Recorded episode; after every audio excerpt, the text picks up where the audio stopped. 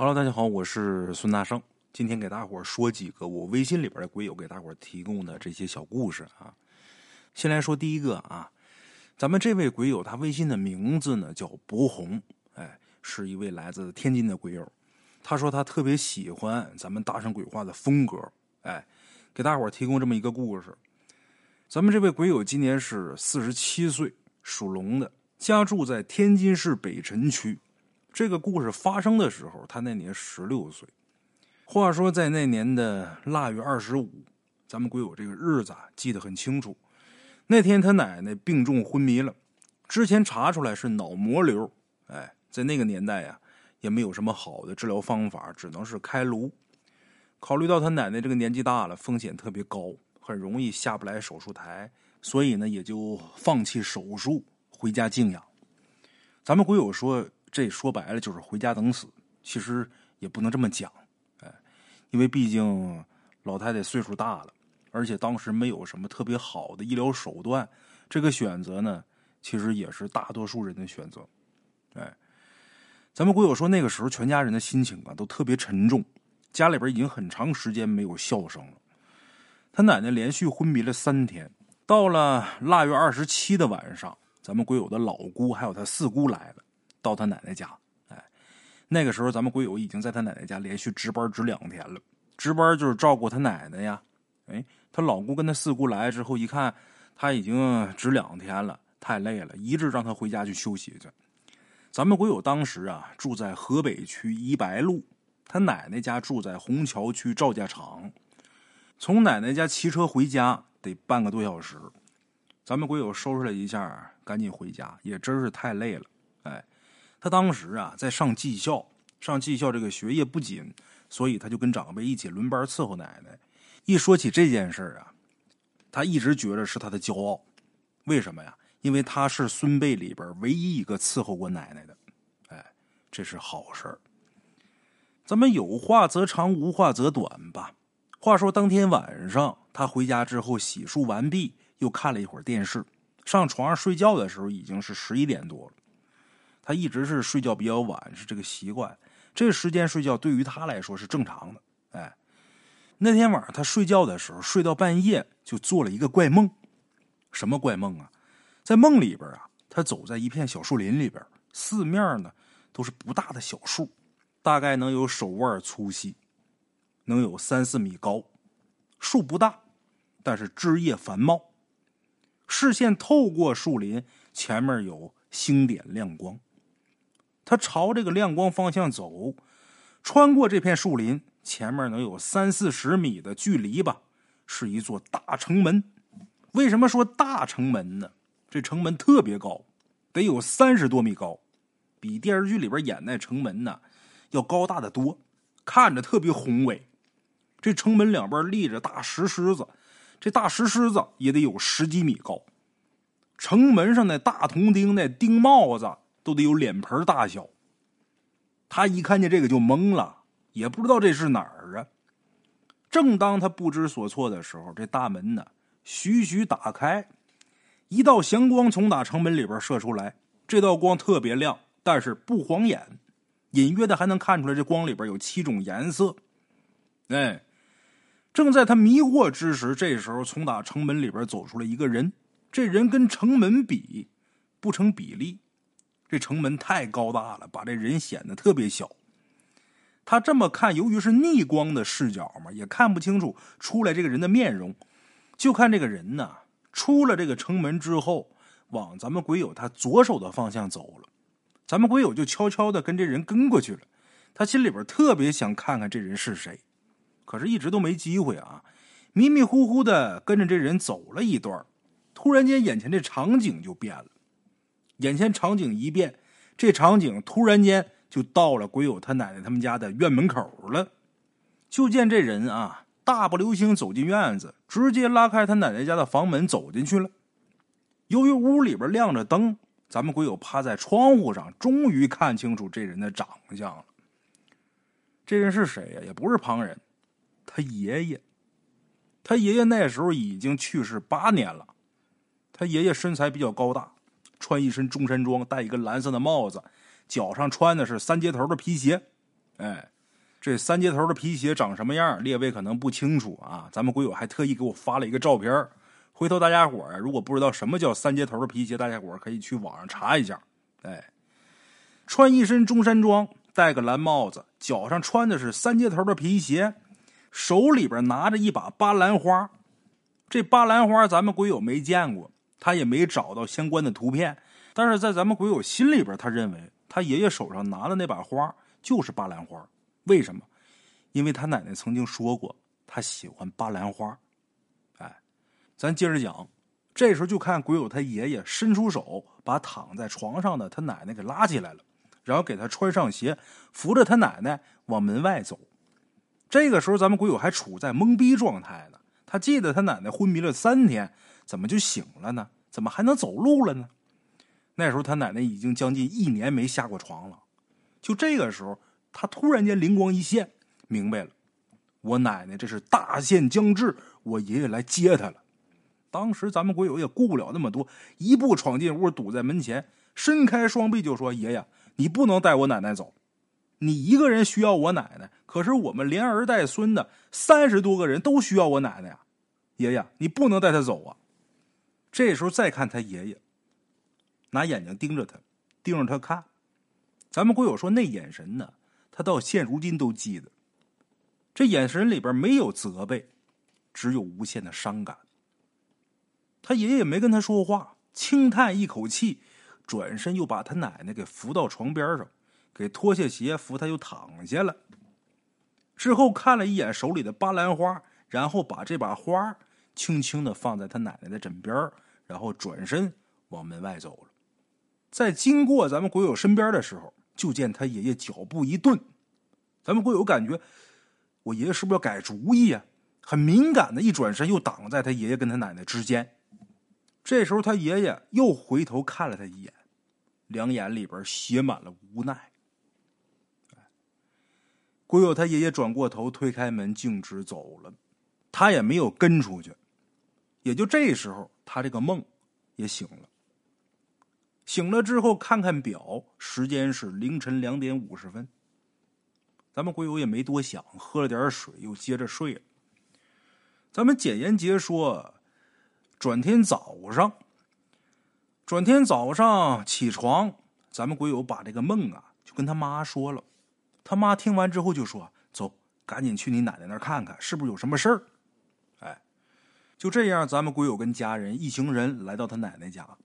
他还没来得及跟他老姑和四姑说他做这个梦的时候，他就听他四姑说：“你奶奶昨天晚上醒了，醒了之后吃了点东西，又喝了点水。”然后又一直睡到现在，这时候鬼友他老姑啊也接茬哎，你说真怪了啊！你奶奶醒的时候，这屋里边啊有一股花香，沁人心脾，闻着特别舒服。咱们鬼友这时候赶紧问几点？他老姑说三点吧，可能差一两分钟。罢了，时间都对上了。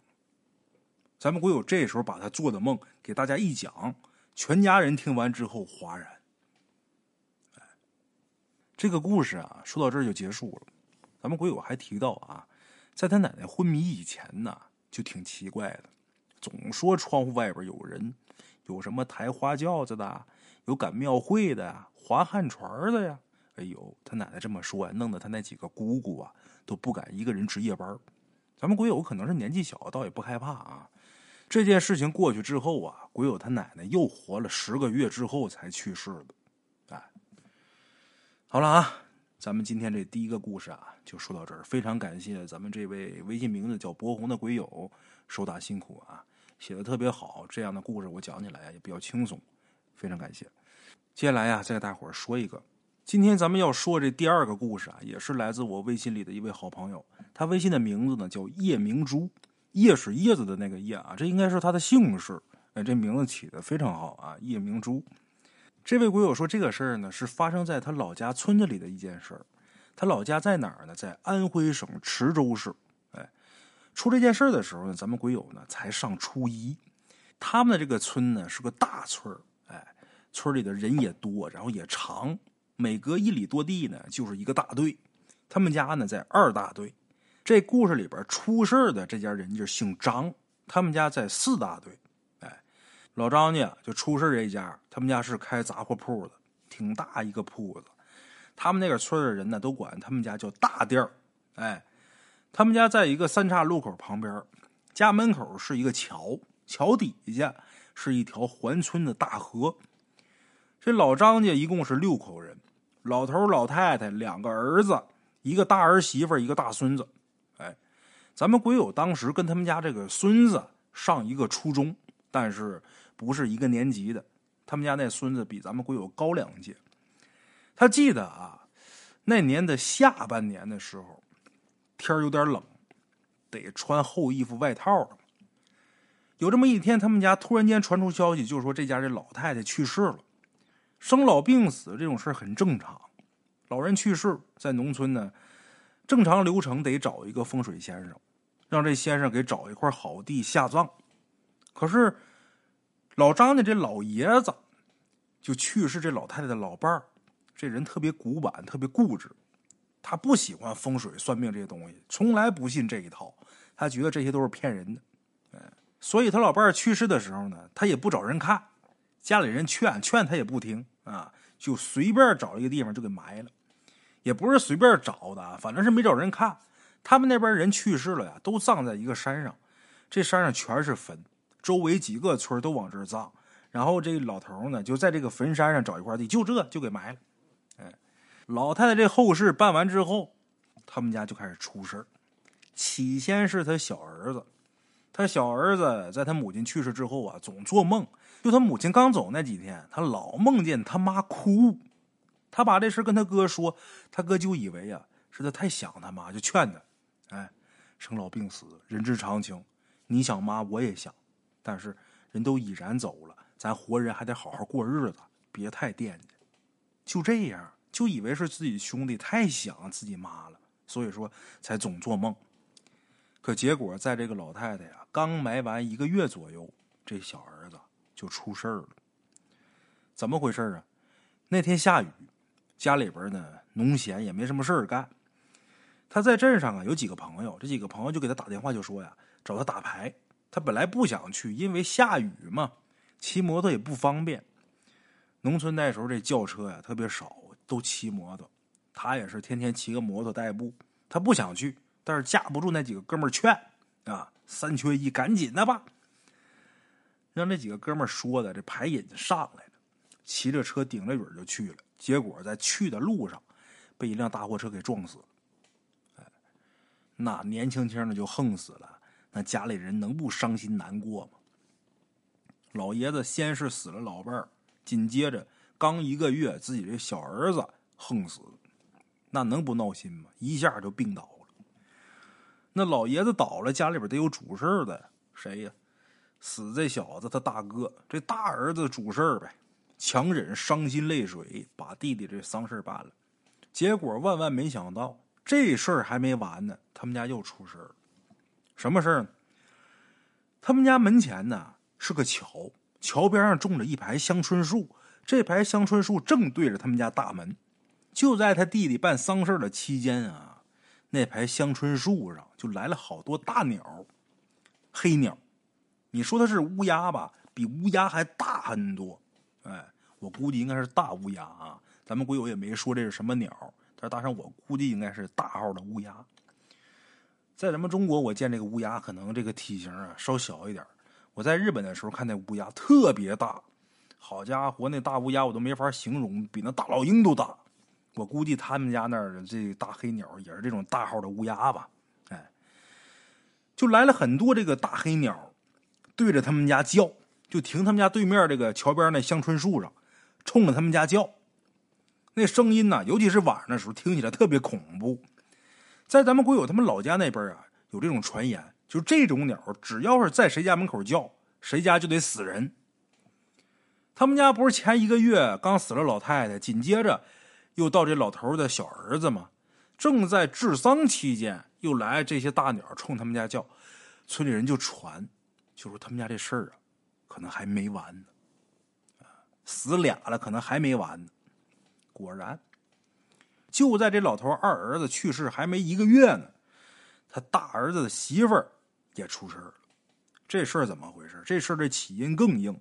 那天老头他大儿子在家门口跟村里一个大哥聊天，聊着聊着就看家门口那个河面上啊有好多鱼往上蹦，这鱼蹦的位置啊就方丈大小，别的地方都没有，就那一块有，就感觉这鱼好像聚群了往上跳。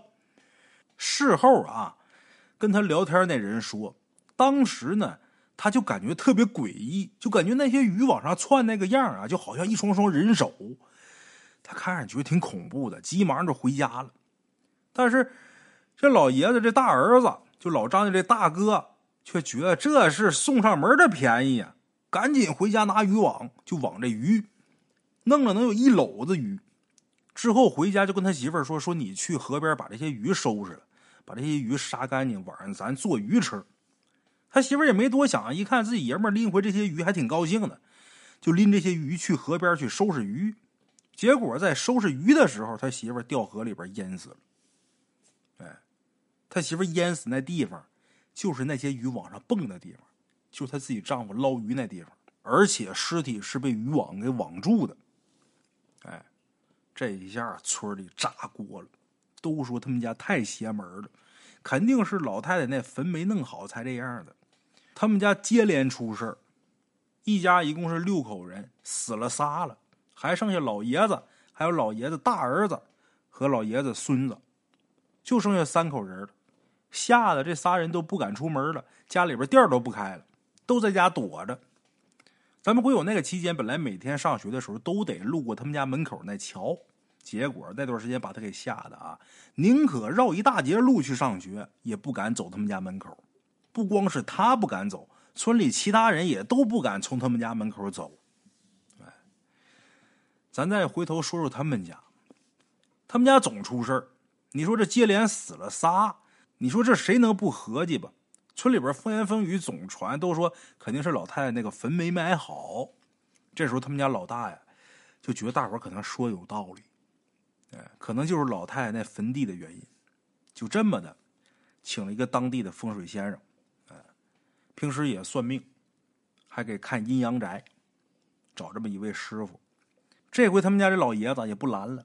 好家伙，家里边六口人死仨了，我还拦？再拦他妈剩我老哥一个了，也不拦着了。这师傅我去了之后啊，直接就奔他们家老太太那坟地去了。一听说家里边接连死了三个人，先死的是老太太，生老病死很正常。紧接着横死一个二儿子，再紧接着大儿媳妇也死了。这先生一听是这个流程，赶紧先奔老太太那坟地去看看去。结果等到坟地之后，这风水先生一看，问题就出这儿了，就问：“谁给你们看的地方？”这家的大儿子也挺无奈的，没找人看，我们家老爷子自己选的地方。这先生说：“胡闹啊！你们家老太太这个坟旁边啊，还有一个孤坟，这坟也没碑，也没人烧香，没人拜。”这坟里边埋的是个横死鬼，直到现在都怨气未消，投不了胎。你们家老太太埋他旁边了，老太太那魂儿成天让这横死鬼缠着，这横死鬼缠这老太太亡魂也就罢了，而且人还要害这老太太家人，就这么的，老太太二儿子、老太太大儿媳妇都让这横死鬼给害死了。那怎么办呢？这先生说：“最好的办法就是迁葬，赶紧换地方。那听话吧，赶紧换吧。就这么的，这位先生又给另采坟地，把老太太这尸骨迁过去了。